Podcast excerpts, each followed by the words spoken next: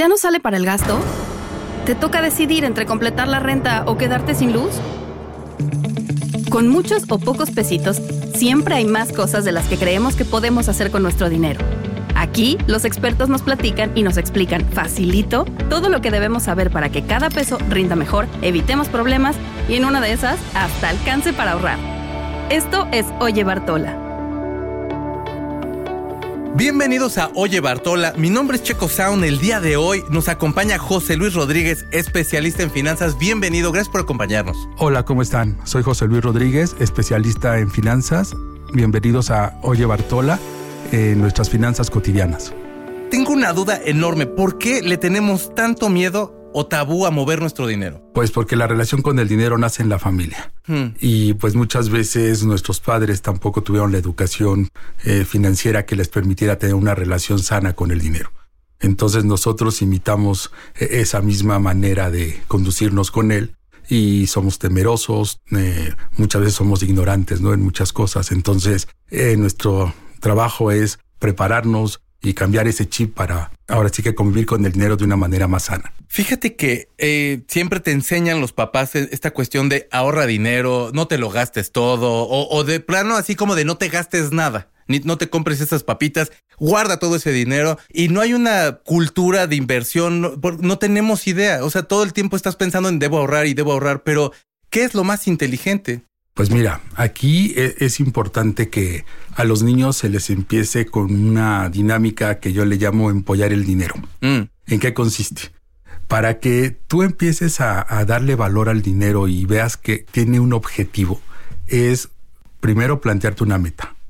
Entonces, por ejemplo, al niño tú le dices, ¿qué te quieres comprar?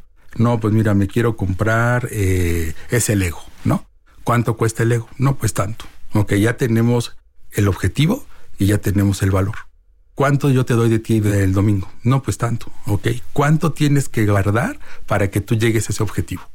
Entonces, ¿qué es lo que haces? Él va guardando ese dinero y eso es la manera en cómo empollas ese premio para comprarlo al final. Claro. Pero ¿qué va a pasar? Que él a la mitad del camino te va a decir, ¿sabes qué? Pues voy a gastármelo en dulces, voy a gastármelo en videojuegos. Entonces, ¿qué es lo que tú vas a decirle? No, el objetivo está allá. Entonces, lo que les tenemos que enseñar es a sacrificar un deseo inmediato por un objetivo a largo plazo que realmente va a ser mejor para ellos. Entonces, esto de trabajarles la paciencia en el dinero, créeme que es muy importante.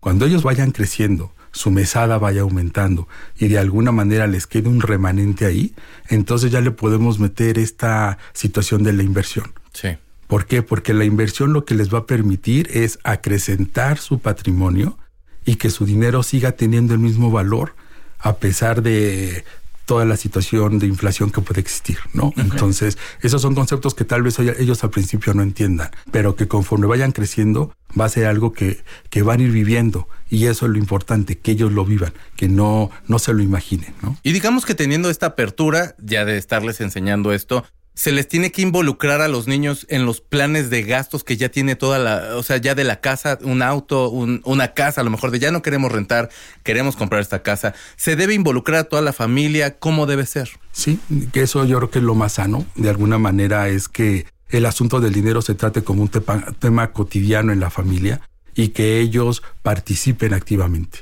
que ellos de alguna manera eh, sepan cuál es el objetivo como familia. A lo mejor es irnos de vacaciones a, Acapulco, ¿no? Mm. Ok. Bueno, pues para irnos de vacaciones a Acapulco, tal vez no vamos a ir al cine eh, durante tres meses, ¿no? O vamos a ir una vez al mes nada más al cine. Entonces, de alguna manera los involucras y ellos también participan administrando el gasto. Ok. Al final del día, aquí lo más importante no es cuál es nuestro ingreso, sino cómo gastamos ese ingreso porque podemos incrementar ese ingreso exponencialmente, pero si el gasto crece de la misma manera, no vamos a generar ahorro en inversión, no vamos a seguir igual. Entonces aquí lo importante es que cada vez que nosotros tengamos conocimiento de nuestros ingresos, los gastos se muevan en proporción a ese ingreso, pero que nunca lo superen. Esa es la finalidad. Gracias por escucharnos. Acompáñanos en nuestra siguiente entrega de Oye Bartola. Y ya sabes, a cuidar esos pesos.